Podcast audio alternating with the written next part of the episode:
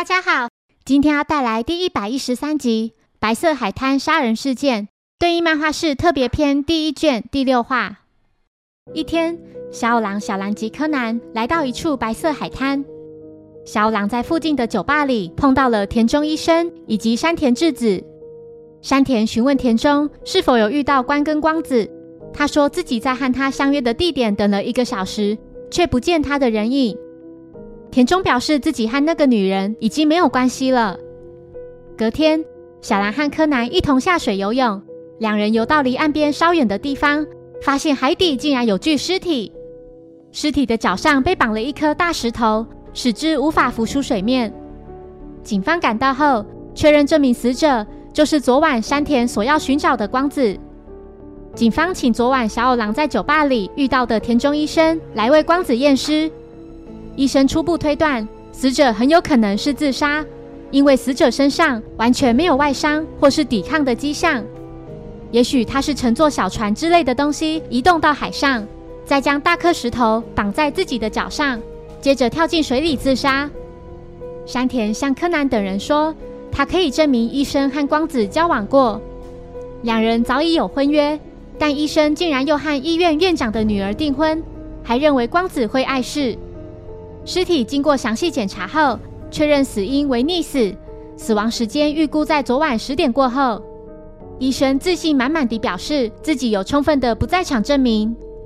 昨晚八点一直到深夜都和朋友待在酒吧里，且十点时还遇到小五郎。柯南再次来到白色海滩，在那遇到了一名老爷爷，并询问他昨晚是否有发生什么怪事。爷爷回复没有，要说有什么不一样。就是每天飘过的垃圾吧，因为潮汐的关系，这附近一带海域的垃圾全都会流到海滩上来。柯南在垃圾堆里找到了一个漏了气的救生圈，并在上面发现了一个破掉的小洞。经询问老爷爷后，确认泳圈是今天才飘到岸上的。柯南拿走了泳圈和几个保特瓶，并将保特瓶丢入海里，想确认它们是否会飘到那个白色海滩。果不其然。不久后，柯南就在白色海滩上看到几个保特瓶陆续飘上岸。回到警局后，柯南麻醉小五郎，并变身为他的声音说：“这无疑是件他杀案，犯人就是田中医生。被害人丧命的地点的确是柯南和小兰发现尸体的地方，但凶手却是在别处行凶的。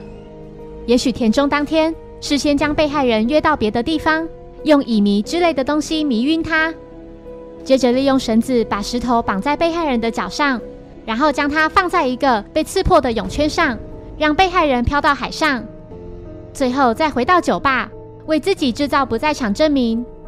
要不了多久，被害人就会顺着海流漂离岸边。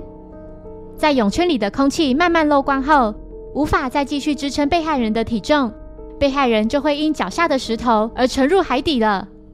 医生辩称。这也可能是死者自己安排的一场自杀计划。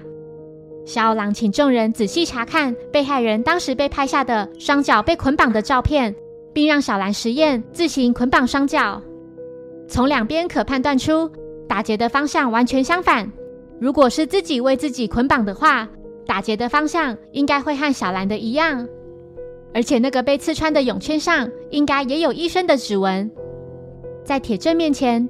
田中医生哑口无言。谢谢收听，如果喜欢本节目，欢迎小额赞助给我支持，谢谢。那我们下一集再见，拜拜。